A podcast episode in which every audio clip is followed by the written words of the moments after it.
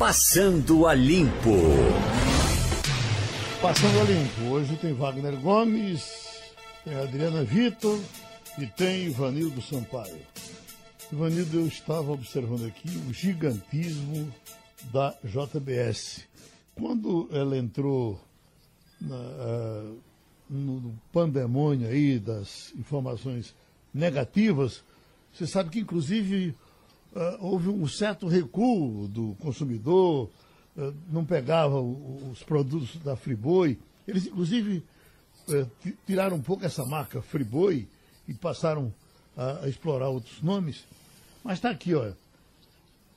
uma das maiores processadoras de carnes do mundo, a JBS, chegou ao topo do ranking das maiores empresas do Brasil. Enfim, a maior empresa brasileira hoje, o maior faturamento, etc., é da JBS. Bateu a Petrobras. E aqui eles fazem a escadinha. Primeiro, a JBS com faturamento de 65 bilhões e 500 milhões. Depois veio a Petrobras, 50 bilhões e 800 milhões. Eu vou repetir, parece que eu disse errado, 67 bilhões e 500 milhões no caso do JBS. Depois veio a Vale, olha onde a Vale ficou, em terceiro lugar, 40 bilhões e 400 milhões. Uh, o grupo Pão de Açúcar e a Mafig. Enfim, JBS na frente da Petrobras e, pelo que estou vendo aqui, botaram o JBS. Eu não sei se estão aí todos aqueles penduricalhos da empresa. É realmente um negócio impressionante esse, esse agronegócio brasileiro e a competência desse pessoal de JBS. Assina embaixo ou não? Assino, Geraldo. Bom dia para você, bom dia para os companheiros de bancada, bom dia para os ouvintes. Eles são realmente ousados. Quando eles chegaram, essa empresa era uma empresa familiar. Né? Quem mandava nela durante muito tempo era o pai, o pai dos dois executivos atuais. Então eles começaram a crescer em Goiás, no centro-oeste, Goiás do Mato Grosso. Depois co começaram a comprar empresas menores no Brasil, partiram para o continente, adquiriram a maior empresa processadora de carne da Argentina. Daí a pouco eles estavam no mundo inteiro. Compraram empresa na Tchecoslováquia, na antiga Tchecoslováquia. Compraram empresas é, nos Estados Unidos, Quer dizer, eles não têm medida para avançar, não. São extremamente ousados. Se não tivessem se envolvido naquela questão de Lava Jato, provavelmente estariam melhor ainda do que já estão hoje. São realmente é, grandes empreendedores. Tirando aí o, o, problema ético, que você não pode esquecer, mas tem que tirar o chapéu para eles. Ô, Geraldo. Oi, Wagner. Essas esses números que você citou, eu acho que são relativos à holding, né? que é a JIF, que engloba várias marcas, inclusive a JBS. Eu você tem ideia? eu estou lendo da, da, da, dinheiro, ela só bota a JBS. Eu até estava tentando ver se ela falava do. Parece que é alpargata, sei um monte de coisa, que ela tem é, tudo, né? Os produtos Exatamente. das marcas JBS englobam Friboi e Seara. Exatamente. Mas a holding tem a JBS, tem um banco original, tem uma empresa chamada Eldorado Brasil, tem um de pagamento chamado PicPay, tem um canal de TV que é o canal Rural, tem a Flora, enfim, são várias empresas que em todo o mundo reúnem mais de 250 mil funcionários, Geraldo, mais de 250 mil colaboradores, tem presença em 190 países e mais de 130 unidades espalhadas pelo, pelo mundo afora. Que coisa, né? É, é muito e grande. E muitas denúncias junto ao Ministério Público do Trabalho. É, e a JBS. durante a pandemia, que é. teria feito trabalhadores de frigoríficos usarem a mesma máscara descartável e de que não estariam respeitando o distanciamento mínimo entre os funcionários. Agora é bom dizer, é bom dizer tem, tem caso, as mazelas também. É, é, bom dizer que no caso da, da durante a pandemia uma das áreas mais complicadas foi justamente a área de frigoríficos. Teve, Sim, teve por causa do congelamento. Teve né? empresas menores que foram mais denunciadas, inclusive, do que a JBS. Porque quem tem 250 mil empregados veja, tem é, é, é cliente da Justiça do Trabalho também, né?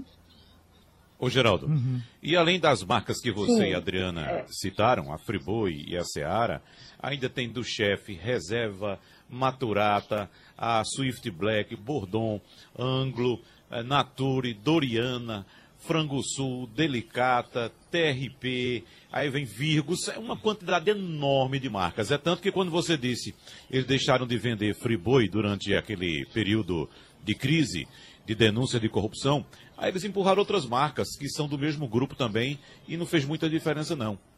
Eles abandonaram por completo aqueles produtos Friboi ou voltaram com não, eles? Eu não me lembro. Não, continuam, continuam no ah, mercado. Continua, né? Sem problemas, é. Ô, Geraldo. Oi, oi. Já que a gente falou aí de, lançaram recentemente um selo. A gente não. Um minutinho só, Adriana, por favor. Pois a é. gente não tocou bem. mais no assunto, ou não se tocou mais no assunto, é, que eu não sei se tinha fundamento, de que o frango brasileiro que estava chegando na China, uma, um, um pacote daqueles estaria contaminado pelo, pelo coronavírus. Esse assunto morreu, não foi adiante, não é? A gente não, Falar, não escutou mais falar disso. Essa semana falaram eh, chegaram à conclusão, parece que foi com as Filipinas que o negócio começou, e falaram a conclusão que estava zerado, o problema tinha sido resolvido. Eles já estavam retomando a conversa para liberar por completo e acabar a questão do, do preconceito que poderia ser criado com isso. Isso foi no começo da semana. Melhor assim. É, nós passamos aqui na primeira página. Diz, Adriana. É, o, que eu, o que eu queria acrescentar, Geraldo, é que eles começaram há dois dias uma campanha de marketing com selo nos produtos para que diz faz, fazer o bem faz bem. Né? Em relação especificamente ao coronavírus, a situação dos frigoríficos no mundo inteiro, o complicador é por causa da temperatura com a qual eles precisam trabalhar, muito baixa, e, e onde o vírus resiste muito.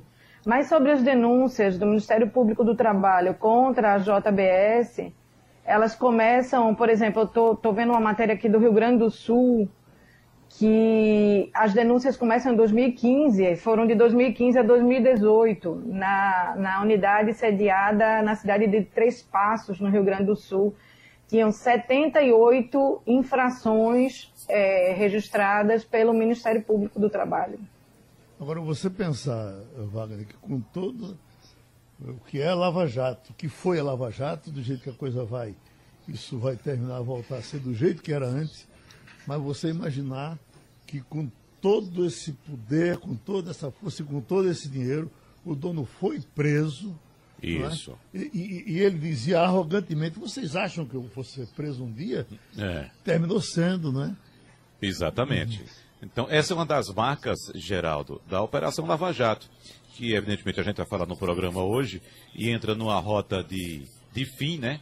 A gente está acompanhando aí a debandada que aconteceu ontem em São Paulo, logo após o anúncio de saída do procurador Deltan Dallagnol. Mas essa é a marca principal, acho que uma das principais marcas que a Lava Jato deixa no Brasil, que a gente sempre habituou, a gente se habituou sempre a ouvir esse tipo de declaração, né? Rico não vai para cadeia. E a Lava Jato mandou para cadeia os homens mais ricos e os mais poderosos deste país. E isso está se acabando. Não só ricos, como políticos importantes, né? Ricos e poderosos. E poderosos. Você já imaginou um ex-presidente da República na cadeia? Né? Um não, dois, né? Porque Temer também foi. Então, veja, veja, veja que, que coisa, que proeza da Lava Jato. E como você citou, um dos homens mais ricos do país, aliás, vários dos homens mais ricos do país, porque Marcelo Debrecht foi preso também. Né? É, Joesley Batista, quando fez aquela, aquela cena lá de gravar com Temer na, na garagem do Palácio do, do Jabuti.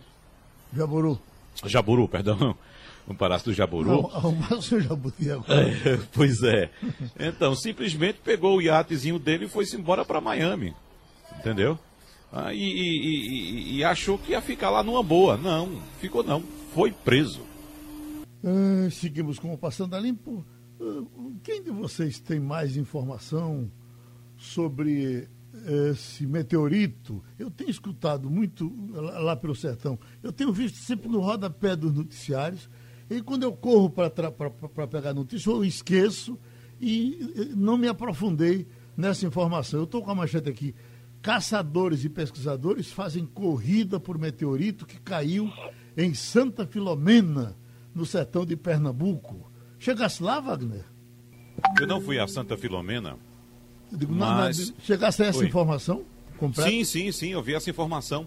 Estudiosos do setor estão saindo do Rio de Janeiro, da Universidade Federal do Rio de Janeiro, para ir para Santa Filomena para fazer uma caça a, a, a, esses meteoritos, Geraldo, em Santa Filomena. Então, inclusive, há também colecionadores e curiosos que gostam do tema de astrologia. Gringos. Como? Gringos, exatamente. Que estão pagando gringos, gringos. caro, Geraldo, uhum. por essas pedras. Essas pedras que caíram do céu, claro, são rochas diferenciadas. Se você comparar uma rocha natural que você encontra lá em pesqueira nas suas caminhadas, uma pedrinha com uma do mesmo tamanho, sendo de um meteorito, você vai perceber que o meteorito, meteorito é mais pesado. Ele vem numa cor escura, talvez pela queima, quando ele rompe as barreiras da atmosfera. Então ele queima aquele é. Por isso que fica aquela bola de fogo. Então, o, o, os curiosos e também os pesquisadores estão indo para Santa Filomena para recolher essas pedras e outros pagando por essas pedras. Inclusive, o pessoal está tá agradecendo, Geraldo, porque, uhum. como é uma região pobre, imagina aquelas casas com telhado simples, sai cai uma pedra, quebra a telha, né? A pedra cai dentro de casa. Felizmente não tem registro de ninguém ferido por uma pedra dessa na cabeça ou outra parte do corpo. Mas o pessoal, pelo menos, está vendendo as pedras para consertar o telhado. Inclusive, tem um depoimento de um cidadão que estava com a mãe doente, precisando fazer um tratamento, e ele vendeu uma pedra dessa e disse que está custeando agora o tratamento da mãe com essa pedra que foi vendida. Pronto. E ele diz literalmente, foi um, dinheiro que caiu do céu. Eu procurei encerrar com vocês, porque nós estamos com o astrofísico, o cientista Antônio Carlos Miranda, para conversar um pouco com a gente sobre isso. Doutor Antônio Carlos, eh, eh, o senhor tem mais estudos com relação a, a, a esse evento? Bom dia. Um abraço. Esse meteorito que caiu, ele é um meteorito muito especial porque a Terra é bombardeada por toneladas de detritos. A gente diz que no espaço tem muita bala perdida. Mas a grande maioria, na interação com a atmosfera, evapora, desaparece. Os que caem, podem cair em deserto, em mata, em oceanos, e não são achados. Quando cai algum que é achado, é uma coisa extraordinária e muito rara. Esse meteorito ele tem mais de 4 bilhões de anos. Ele é um fóssil da, do período que o sistema solar inteiro foi formado. Ele pode ter, inclusive, eh, componentes orgânicos. Então é uma coisa rara. Uhum. Porém, o que está acontecendo em Santa Filomena é um verdadeiro crime. Pessoas do exterior e alguns do Rio de Janeiro estão indo à cidade para fazer uma espécie de corrida ao ouro, caça ao tesouro, dando dinheiro às pessoas estão levando todos os fragmentos desse meteorito para os seus respectivos locais, alguns, como no Rio de Janeiro, com intenção de pesquisar, e alguns, como muitos estrangeiros, para revender por um preço muito maior. Uhum. E a cidade vai ficar com nada. Ou seja, a oportunidade de uma cidade crescer do ponto de vista educacional, científico, com apoio das instituições, essa oportunidade pode ser jogada fora porque algumas pessoas, ou vaidosas, ou gananciosas, estão indo lá arrastar essa oportunidade. A gente diz é como se fossem os, os bandeirantes portugueses que davam espelho para os índios para depois levar os minérios do Brasil. Então, desse ponto de vista, está acontecendo uma coisa muito triste, muito ruim né, para a cidade. Doutor Antônio Carlos, eu tenho Adriana Vitor, tenho Ivanildo Sampaio, Wagner Gomes para falar com o senhor. Ivanildo. É, bom dia, doutor Antônio Carlos. Bom dia. É, felizmente a gente só, só vê a Terra ameaçada por meteoros em filmes de ficção científica. Eu pergunto ao senhor, a partir de que dimensão um meteoro é, pode atravessar a camada atmosférica e ameaçar realmente a segurança de alguma parte do nosso, do nosso planeta? Bom, antes eu quero dizer que, acho que eu já falei aí, que o governo brasileiro instalou no sertão de Pernambuco, na cidade de Itacuruba, um observatório exclusivo para rastrear objetos em rota de colisão com a Terra, asteroides e outros corpos. Inclusive, esse ano está fazendo 10 anos de pesquisa com mestrado, doutorado e é um observatório internacional. E, e os asteroides ou as, as, as rochas e metais que entram na Terra depende da sua composição química.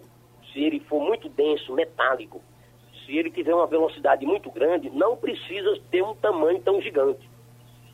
Uma pedra tamanho de um carro ou menor, no máximo 20, 30 metros, tiver uma velocidade muito grande e for muito densa, ela pode causar um terremoto, um maremoto ou a destruição de uma cidade com explosão, porque vem muito quente, com uma energia cinética grande e numa colisão com a Terra o estrago é grande. Tá?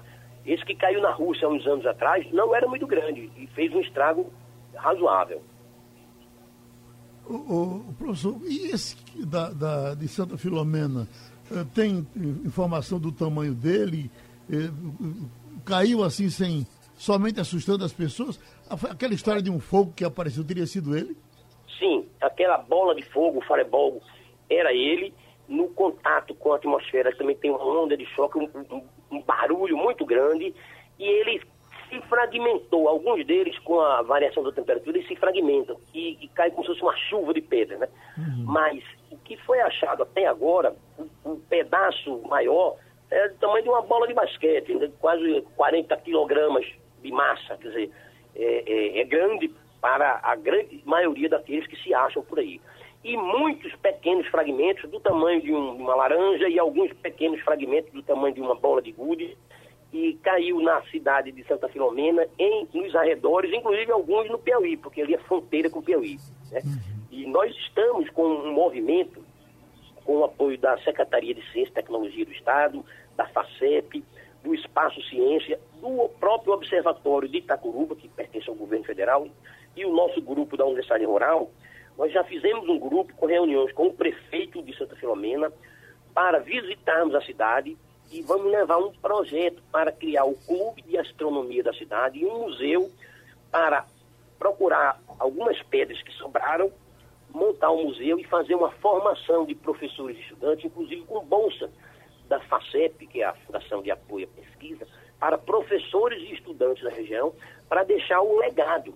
O ganho da cidade é virar um polo de turismo e de ciência e de educação. E não a gente levar as coisas para vender fora. Então a cidade precisa ganhar com isso. Que coisa, que coisa boa. Então Deus botou a mão em cima de Santa Filomena, né? Hein, Adriana? Sim. Posso ir, Geraldo? Vamos. Pronto. É, professor, uma das matérias diz que uma pedra apenas foi comprada por esse americano, cuja identidade não foi revelada, que comprou várias, mais ou menos 10 pedras, e que uma delas teria custado 18 mil reais.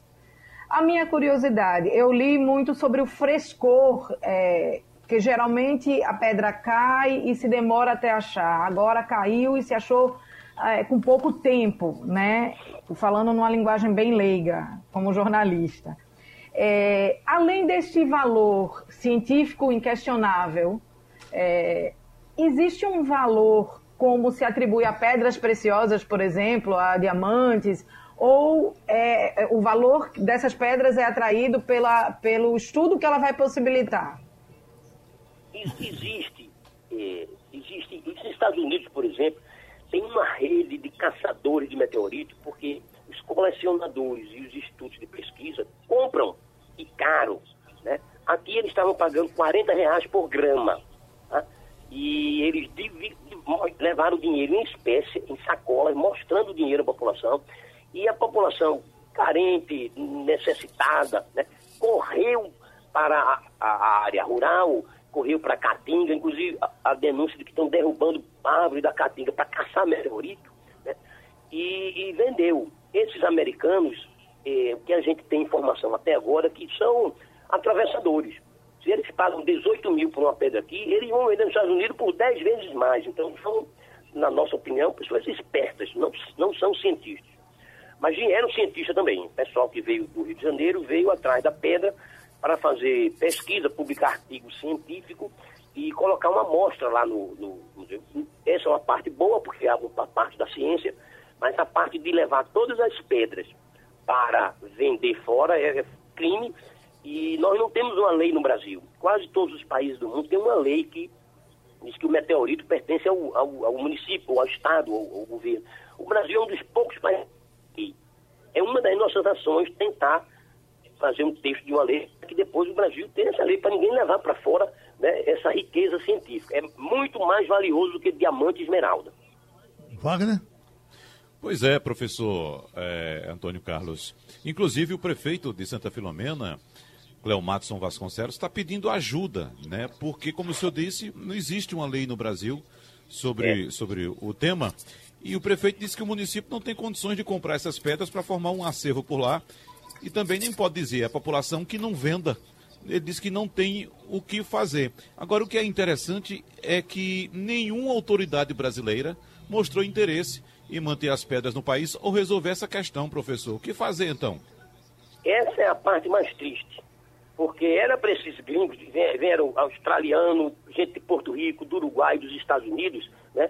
Passaram dez dias na cidade arrastando pedra, pagando a gente para subir morro tudo, pegar as pedras, e levaram, passaram no aeroporto e foram embora com as pedras gigantes. Isso é uma coisa inaceitável, isso é uma coisa que a gente não tem explicação antes tarde do que nunca, o secretário de Ciência e Tecnologia agora, um rapaz jovem, interessado, o Lucas Ramos, que é da região, está mobilizando esse conjunto de instituições, como eu falei, a Universidade Rural, o Observatório de Itacuruba, a FACEP, o Espaço Ciência, e o prefeito está apoiando. Ele agora está querendo né, que haja uma, uma, mobilização, que o staff dele, de professores e Secretaria do Meio Ambiente, né, nós também articulamos o José Bertotti, que é o secretário do Meio Ambiente, porque estão mexendo na Caatinga lá. E nós vamos agora no São do Meio num mutirão para fazer um trabalho de respeito à cidade e à população. Montar um local de pesquisa para usar o que for achado ficar lá. Pronto, professor Antônio Carlos. Novamente a gente agradece a sua contribuição aqui com o Passando a Limpo. Nós ouvimos o astrofísico Antônio Carlos de Miranda estava acontecendo da gente receber muitas informações de médicos, amigos, falando do uso de corticoide, gente aí do batente que está trabalhando no atendimento com pessoas contaminadas e dizendo que o corticoide tem sido realmente uma arma importante eh, no atendimento às pessoas doentes com a Covid-19, tem agora uma repercussão internacional via Organização Mundial de Saúde. Vamos ouvir. O estudo avaliou o desempenho de três corticoides em pacientes com a Covid-19, dexametasona, hidrocortisona e metilprednisolona. Esses medicamentos são anti-inflamatórios, normalmente usados no tratamento de doenças como asma, artrite e lúpus. A pesquisa foi publicada no Jornal da Associação Médica Americana, uma das publicações mais importantes do mundo. O estudo analisou os dados de sete ensaios clínicos feitos com 1.700 pacientes pacientes em estado grave e concluiu que os corticoides reduzem a mortalidade nos quadros críticos da doença, ou seja, aqueles que precisam de oxigênio, independentemente de sexo ou faixa etária. De cada mil pacientes, 87 foram salvos pelo tratamento. A pesquisa foi feita por um grupo formado pela Organização Mundial da Saúde, que reúne cientistas de 12 países, incluindo o Brasil. Os resultados confirmam um estudo feito pela Universidade de Oxford. Em junho, os cientistas do Reino Unido divulgaram que a dexametasona tinha reduzido em um terço o número de mortes em pacientes intubados. Janet Dias, pesquisadora da Organização Mundial da Saúde, disse que a entidade recomenda fortemente o uso das medicações, que são baratas e estão amplamente disponíveis. Os corticoides são facilmente encontrados, mas isso não significa que as pessoas devam tomar esse tipo de medicação sem prescrição médica. Pelo contrário, o uso nos quadros leves e moderados pode piorar a situação de quem tem a Covid-19. Essa orientação é reforçada pela Organização Mundial da Saúde. Se você dá o corticoide muito cedo para esse paciente, a fase inicial ele precisa de uma resposta inflamatória para tentar eliminar o vírus. E com isso, você corre o risco, inclusive, de ter uma doença pior, uma doença mais grave, porque o combate inicial você não foi tão bem. Bom, doutor Francisco Bandeira, com relação aos efeitos positivos ao, ao uso desses tratamentos, a gente já vem acompanhando. Mas no momento que isso é mais divulgado, eh, recomendado pela OMS, aí se pode pensar em todo mundo partir para comprar corticoide, para tomar, e aí é preciso, é preciso que o médico entre, como o senhor certamente fará agora, para dizer que com corticoide não se brinca, não é isso? Bom dia, Geraldo. É, o que esse estudo revela é o que nós, endocrinologistas, já falamos sobre corticoide há muito tempo. O corticoide existe uma indicação muito precisa para o uso anti-inflamatório desses medicamentos, porque se o uso for indiscriminado ou fora daquela indicação específica, ele aumenta risco. Porque os corticoides, como eles afetam a resposta imunológica, se o paciente tiver uma doença leve a moderada da Covid-19, e já tem isso publicado na literatura, de pessoas que pioraram porque usaram corticoide mais cedo, a doença piora, porque a resposta inflamatória inicial é necessária para combater o vírus. O, o que esse estudo mostra, ele compilou vários estudos da literatura, um deles de Oxford, que no paciente grave, e aí esse, esses corticoides que eles falaram aí, metilprednisolona, dexametasona, hidrocortisona, já são usados em outras doenças graves. Então, se o paciente tem lupus com a, acometimento renal, acometimento do coração, acometimento cerebral, que são situações que ameaçam a vida, justifica usar o corticoide porque os efeitos adversos daquele paciente vão ser menores do que o benefício.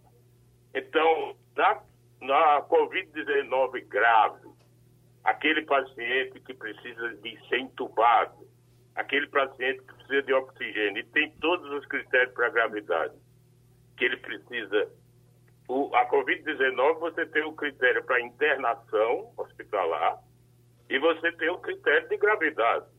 Se o paciente entra no critério de gravidade com pneumonia, e geralmente esse paciente tem pneumonia extensa, o uso desses corticoides consegue diminuir a febre, de encurtar o período de doença, e agora esse estudo mostra a redução de mortalidade que antes alguns estudos não mostravam. Mostravam que melhorava a febre, mas não diminuía a mortalidade.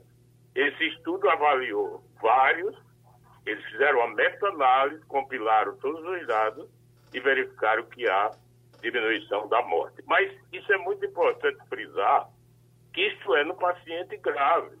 Nenhum paciente com doença leve a moderada deve fazer isto, porque assim como em outras doenças, por exemplo, se o paciente tiver uma artrite reumatoide controlada e usar corticoide, ele vai ter problema. Da mesma forma, se o paciente tiver um lúpus só com alteração cutânea, sem nenhum envolvimento sistêmico, e ele usar corticoide, ele vai ter problema. Então, corticoide tem que ter uma indicação precisa, porque os efeitos adversos são muito sérios.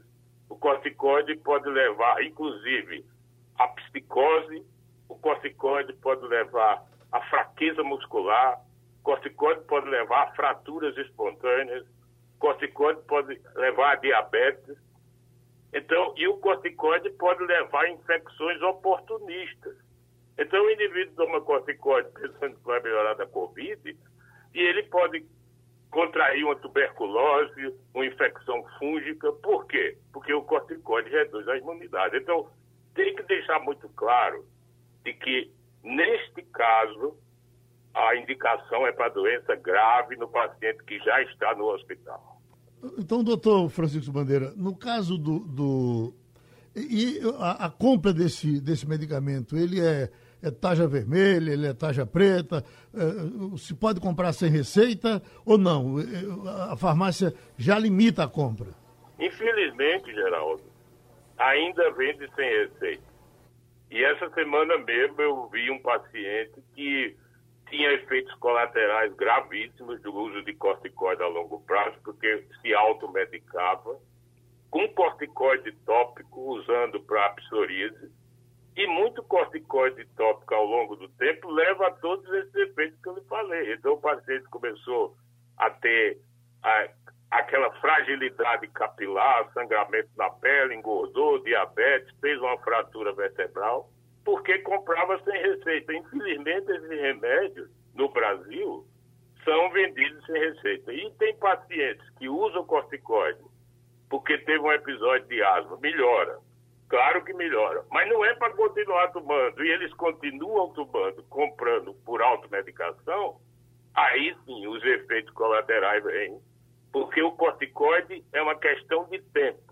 Se o indivíduo toma uma dose baixa por pouco tempo, a probabilidade de ter efeitos colaterais é menor, mas se ele usa por muito tempo, ou ele usa uma dose alta por pouco tempo, ele vai ter todos esses efeitos. Então, não era para ser vendido sem receita médica, era para ser uma medicação controlada.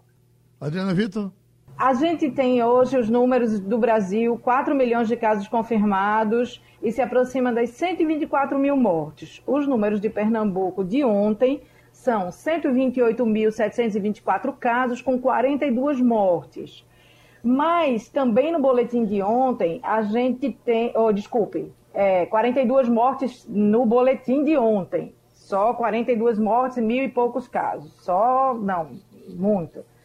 Mas há uma diminuição é, visível, é, numérica, constatável, no número de mortes. Eu pergunto, doutor, os médicos estão aprendendo a tratar dessa doença inicialmente tão desconhecida, é, que o, cujo tratamento foi sendo feito enquanto os, os médicos descobriam mais sobre ela? É, veja, Adriana, a, eu quero deixar claro que não existe tratamento para a Covid-19. A Covid-19 é um vírus que está muito claro, a OMS diz isso. O uso de corticoide aí é para pneumonia grave pela Covid-19, que se usa para outras pneumonias. Não existe tratamento para eliminar o vírus todos os tratamentos que se usam e que nós já discutimos aqui várias vezes, ivermectina, é, anita, nitoxamida, cloroquina, nada disso funciona. Não existem estudos que mostrem que essas drogas funcionam na Covid-19. O que funciona na Covid-19 é a prevenção até que se chegue à vacina com todos aqueles parâmetros que nós sabemos do, da falta da aglomeração, distanciamento social, limpeza das mãos, etc. Então, numa doença que não existe tratamento, esse protocolo nós estamos conversando e existe um esquema de medicamentos que são usados no hospital que inclui antibióticos, anticoagulantes, corticoide, esses medicamentos são medicamentos coadjuvantes para diminuir a resposta inflamatória e as tromboses que ocorrem no paciente grave, para que o paciente sobreviva. Mas isso não se aplica de forma nenhuma para doença leve. E se o paciente tem uma doença leve e vai tomar um remédio que não foi estudado naquela circunstância, existe o risco dele piorar e o remédio não fazer nenhum efeito. Se você olhar, por exemplo, a ivermectina, ivermectina tem efeito in vitro, laboratório, sobre vários vírus. Os vírus da o coronavírus, o novo coronavírus, o vírus da febre amarela, o vírus da AIDS, da chikungunya e da zika. Quando vai do ponto de vista clínico, ele não funciona nem para AIDS, ele não funciona para amarela, ele não funciona para zika, a dose que ele elimina o coronavírus em laboratório, in vitro, é 10 vezes maior do que a dose usada para tratar parasitose. Então é absolutamente coerente do ponto de vista científico extrapolar para usar esse medicamento para coronavírus. Isso a Organização Mundial de Saúde já estabeleceu que não deve ser usado, e as sociedades de infectologia também. Mas, infelizmente, existe um desespero de querer resolver um problema que é grave de uma forma não científica. Então, eu não aconselho nenhum tratamento específico para a Covid-19. Existe esquema, como nós discutimos aqui, do paciente internado com pneumonia grave, aí sim, existem os protocolos de medicamentos a ser feitos no hospital. Pronto, agora sim, um abraço doutor Francisco Bandeira. Esquentou definitivamente agora o assunto reforma administrativa. Já está aqui o que se sabe sobre a proposta de reforma administrativa que o governo federal apresentará ao Congresso hoje, portanto, quinta-feira, chega a ideia do governo federal ao Congresso Nacional. Nós estamos com o economista especialista em serviço público, doutor Luiz Otávio Cavalcante. Comece a conversa com ele, por favor. Wagner Gomes. Doutor Luiz Otávio, bom dia para o senhor. Bom, a gente fica na expectativa a respeito de como será de fato esse texto da reforma administrativa proposta pelo governo Bolsonaro, mas a Procuradoria-Geral da Fazenda Nacional alterou um parecer que restringia recrutamentos, ou seja, concursos públicos até o fim de 2021, após uma pressão do próprio governo Bolsonaro. Bom, a gente sabe que a reforma administrativa trata de um enxugamento do Estado, inclusive mexe também no estatuto do servidor, como por exemplo a estabilidade, né? E evidentemente que se espera que haja de fato uma otimização do serviço público a partir dessa reforma da previdência. Porém, por pressão do governo Bolsonaro, há um afrouxamento da trava imposta pelo próprio ministro Paulo Guedes e libera concursos para cargos vagos em meio, inclusive, a esse corte de gastos. A gente fica nessa, nessa dúvida, eh, professor. O governo, em algum momento, engata a marcha ré, aliás, a, a primeira marcha, quando a gente entra no carro, ele engata a marcha ré. Dá para entender essas dúvidas colocadas pelo governo? Uma hora vai para frente, outra hora quer voltar? Bom dia, Anderson Gomes. Bom dia, Geraldo Freire. Bom dia, ouvintes do Rádio Jornal do Comércio. Veja, Anderson, o relato que você faz, ele acentua a dificuldade da reforma administrativa. A resistência a diminuir o tamanho do Estado a resistência a diminuir os privilégios. Há exemplos internacionais de países que só conseguiram resolver o problema do endividamento público, que é o problema que hoje afeta profundamente a economia brasileira, porque nós estamos com um endividamento correspondente a 100% do PIB esses países, eles resolveram esse problema diminuindo o tamanho do Estado.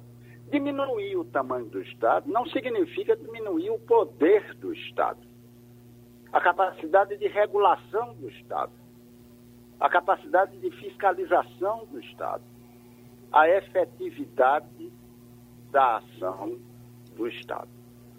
Diminuir o tamanho do Estado significa cortar gordura cortar privilégios, cortar excessos, ampliar a produtividade.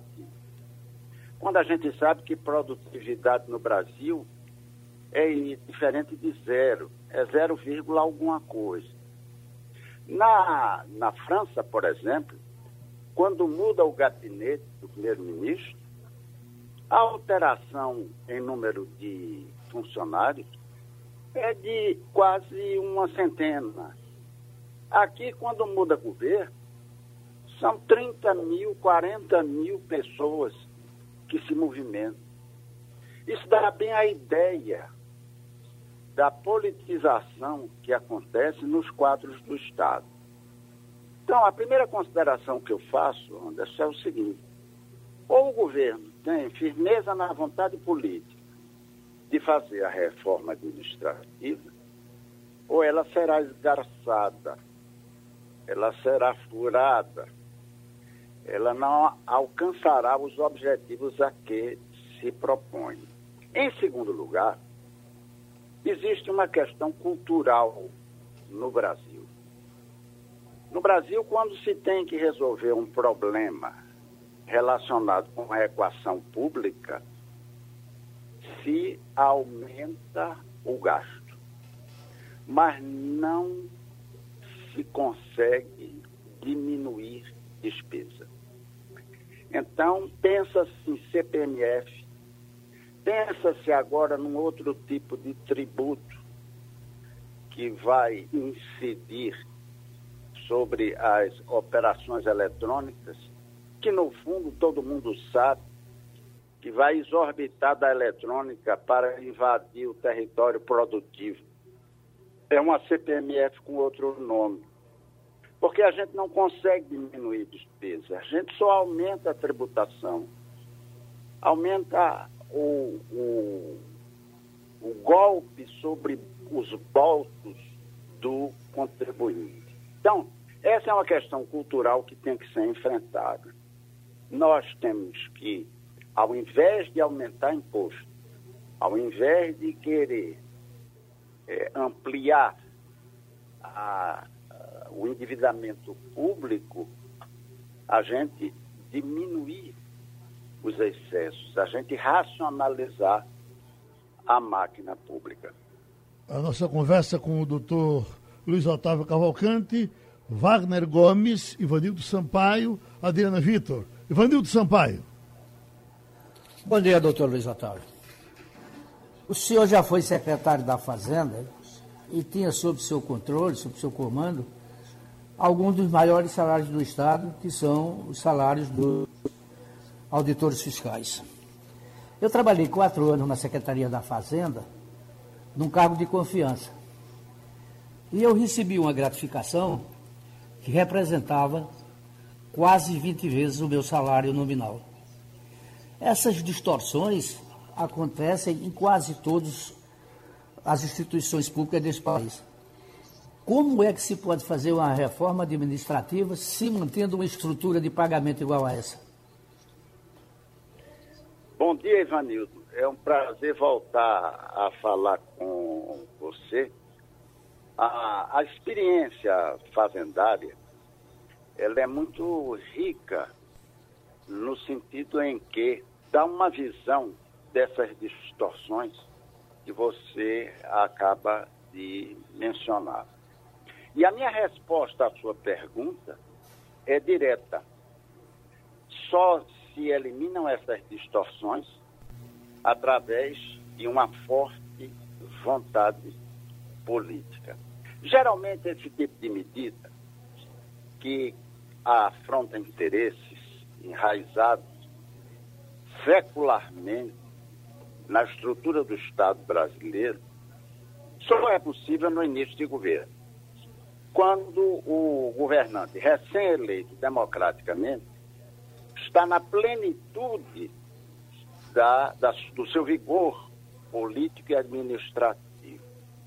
Então, o Congresso aprova geralmente todas as iniciativas do novo governante, porque sabe que terá pela, pelos próximos quatro anos a caneta do titular do executivo.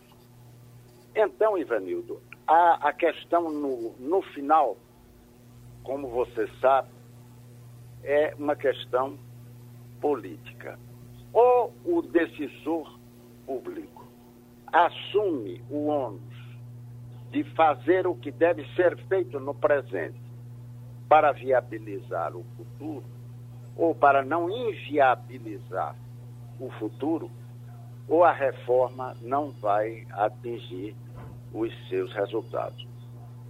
O doutor Luiz Otávio, na cabeça do servidor, reforma administrativa, de imediato ele diz: vão reduzir meu salário. E não é isso. É, é, evidentemente que o governo tem que encontrar uma forma de fazer a reforma, porque legalmente ele não pode sair reduzindo o salário de qualquer jeito, não é assim? Você tem razão, Geraldo. E, inclusive porque no dia em que um governo pretendesse reduzir salário de quem quer que fosse, esse terceiro interessado, ele recorreria ao judiciário e o judiciário prontamente restabeleceria a integridade dos seus vencimentos. Então, a questão é a seguinte: é estabelecer uma proporcionalidade justa à remuneração dos vários setores da administração pública. Primeiro, então, um desembargador, um procurador, não pode ganhar 7, 8, 9, 10, 12, 13 vezes o que ganha um economista, um médico do Estado. Não é correto isso, não está certo isso. Agora, ninguém vai tirar o salário do procurador nem do desembargador.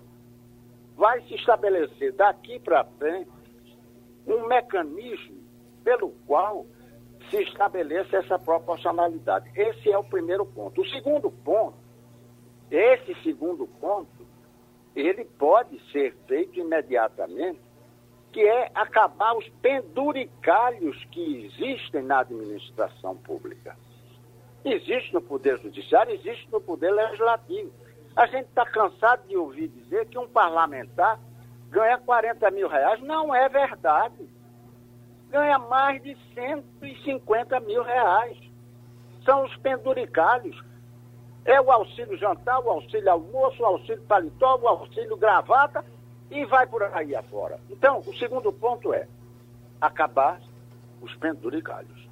Agora, tem que haver firmeza política também da parte do Supremo Tribunal Federal. Porque na hora que se pensar fazer isso, o recurso ao, ao, ao Supremo é imediato. Oi, Adriana. Luiz Otávio, bom dia. É, eu estou com um estudo aqui da Frente Parlamentar Mista em Defesa do Serviço Público. E foi muito boa essa sua fala, porque serviço público a gente pensa sempre em altos salários, em privilégios, e a gente tem uma camada desse serviço público de trabalhadores que trabalham duro e que não, cujos salários estão longe de serem altos. 40% dos servidores trabalham no núcleo duro dos serviços de educação, saúde, então são professores, médicos, enfermeiros e agentes de saúde, é, cuja média salarial é de 2,8 mil reais, um pouco mais de 2,5 salários mínimos. Uma reforma administrativa, e aí que fica bem claro que o governo já disse que isso não atinge quem está hoje trabalhando, que é daqui para frente, é para cortar privilégios para os que chegarem. Não deveria primeiro sanar essas disparidades? Por exemplo, nos tribunais, é, os períodos de afastamento, eles são chamados de recesso. Quando na iniciativa privada, quando um trabalhador precisa se afastar, que não seja por, por motivo de saúde, são chamados, os dias são chamados de férias. Se você não trabalha, são férias. Não existe recesso na iniciativa privada. Então, uma reforma administrativa que, de fato, é, saneasse o país como é necessário, indispensável, imprescindível, porque o país não pode não ter dinheiro para investir, só receber e gastar com funcionalismo, receber e gastar com funcionalismo. É, não precisava passar por esse estudo é, sério, cujos cortes seriam primeiro, o primeiro ponto a, a ser limado do Estado brasileiro? Bom dia, Adriana. Eu acho que o ponto que você foca, ele é absolutamente realista e ajustado a uma linha de correção, proporcionalidade que deve existir no, no serviço público. Você se referiu a recesso. O, não há nenhuma justificativa para que no Poder Judiciário se tenha um recesso entre aspas, de 60 dias, quando todo mundo descansa 30 dias. É isso que eu chamo de penduricade. E isso é privilégio. Então, a reforma, concordando com você, ela deve alcançar não apenas é, a questão da proporcionalidade da remuneração, mas também esse tipo de distorção. No caso, por exemplo, das, eh, dos países das nações mais desenvolvidas, a, o, o, o, a estabilidade não é ponto de honra de funcionalismo público. A estabilidade, ela não deve existir senão nas carreiras, em algumas poucas carreiras de Estado. Mas deve ser um processo que se estabeleça graus de avaliação. O, o funcionário público, depois do segundo ano de, de experiência, que se considera estável, é, com certeza, a pessoa mais sólida e segura que existe no planeta Terra. Então, é, é, é preciso que haja uma mudança de mentalidade. É uma questão cultural. As pessoas fazem é, concurso público como uma forma de garantia, não é vocação, não é idealismo. Eu dava, dava aula outro dia na, na, na faculdade de Direito e perguntava por que, é que vocês fazem direito. E 90% das pessoas não queriam ser juízes, não queriam ser advogados, mas queriam fazer concursos. Então, essa coisa está se enraizando na mentalidade do brasileiro. Então, é preciso mudar a cultura, é preciso mudar a mentalidade e é preciso estabelecer uma proporção mais justa entre o médico que ganha pouco, entre o professor que ganha pouco e os procuradores que ganham muito e os membros de certas corporações que ganham muito. Pronto, a gente outra vez agradece ao doutor Luiz Otávio Cavalcante que passou aqui pelo Passando a Limpo. Ô Wagner Gomes, é uma coisa que certamente você recebe aqui também, e, e, e eu todos os dias recebo, estou vendo aqui agora de Flávio do Recife. Ele diz: Sou Flávio, é, de Jaboatão, Flávio José do Pacheco Jaboatão. Meu pai está internado no Hospital Otávio de Freitas já há 48 horas, não temos nenhuma notícia dele eh, nem da assistência social, para dizer como é que ele está. Ele certamente está internado com a, a Covid. Como isso é uma reclamação corriqueira, chega aqui de vez em quando, e a gente sabe, de, inclusive amigos nossos que foram internados, entraram e só se soube da situação quando saíram ou quando alguém teve algum, alguma condição de, através de um amigo, pegar essa informação e se perguntar por que o Estado, a Prefeitura, porque não se estruturam para dar uma espécie de boletim para a família no final do dia. Eu acho que isso pode ser feito sem muita dificuldade, mas o Estado não vem fazendo, não sei se só aqui, mas essa reclamação de falta de informação com relação aos pacientes de Covid é de todo canto. Não é isso? Isso é um drama, Geraldo, muito forte, muito duro e cruel também, porque muitos familiares simplesmente leva um parente com Covid para ou com suspeita de Covid para um hospital e ele chega no início da doença com febre, com dor no corpo, aqueles sintomas todos, e às vezes a pessoa só recebe o caixão. A família só recebe o caixão, nem olha para o rosto da pessoa. Algumas instituições públicas do Brasil, falando nem das privadas, falando das públicas, receberam ajuda de algumas organizações não governamentais que fizeram doações de equipamentos eletrônicos, como por exemplo tablets para que a pessoa pudesse conversar com os parentes enquanto estivesse ali no leito do hospital, numa UTI ou num apartamento mesmo, para dizer como é que estão, entendeu? É, é, então, era um serviço de fato que deveria ser feito por, pela assistência social do Estado, uma, uma força-tarefa para informar as pessoas, os familiares, sobre o estado de saúde daquela pessoa. Que, como eu disse, muitas vezes a pessoa entra no hospital com alguns sintomas e a família só recebe o caixão depois para enterrar. É uma situação bastante dura, bastante cruel. Mas, de fato, é, essa pessoa que está reclamando tem razão, mas certamente, Geraldo, não é só ela que está reclamando, não. Tem muita, muita gente fazendo a mesma reclamação também. E é uma coisa que pode ser resolvida, é só querer resolver. Né, Oi, Oi Adriano. Deixa eu dar uma notícia é, do filho de Chacrinha, que morreu aos 72 anos, o filho mais velho de Chacrinha estava é, internado no, no, Hospital Samaritano, no Rio de Janeiro. O Leleco, é? morreu. Jorge Barbosa, 72 anos. Leleco, não é Leleco. É, Leleco. é irmão de Leleco. É irmão do Leleco. Não, a notícia diz, Leleco Barbosa, seu irmão, uhum. disse que ele havia apresentado melhora, tinha saído da CTI, mas voltou a ser internado estava com coronavírus, tinha uma trombose, provavelmente como consequência, E a mãe deles, Florinda Barbosa, vai completar 100 anos no próximo dia 17. Ele tinha É. três filhos, Chacrinha. Uhum. É, José Renato, Nanato, que morreu em 2014, Leleco e Jorge, que morreu agora. Oi, Ivanilton.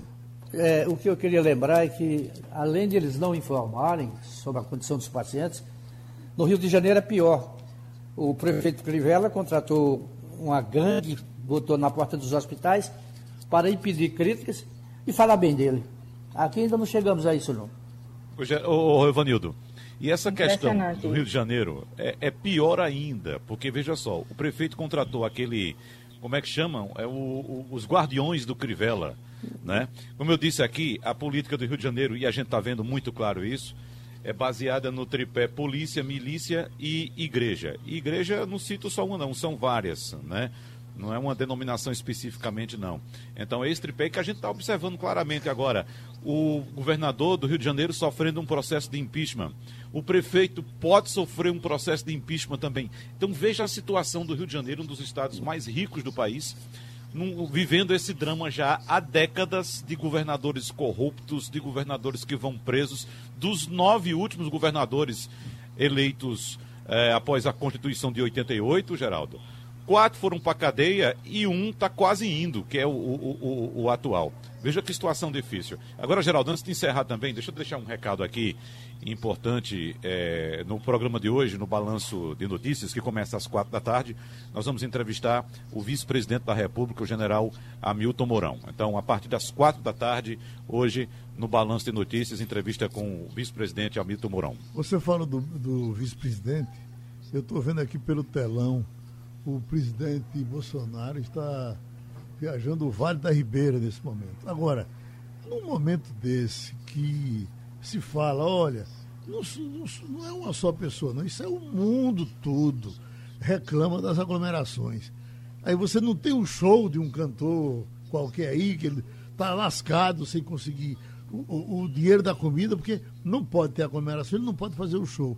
E o presidente, numa espécie de desobediência civil, prega isso, vai para a rua, leva uma multidão com a, a imprensa oficial cobrindo, mostrando que esse é o, é o prestígio do meu presidente.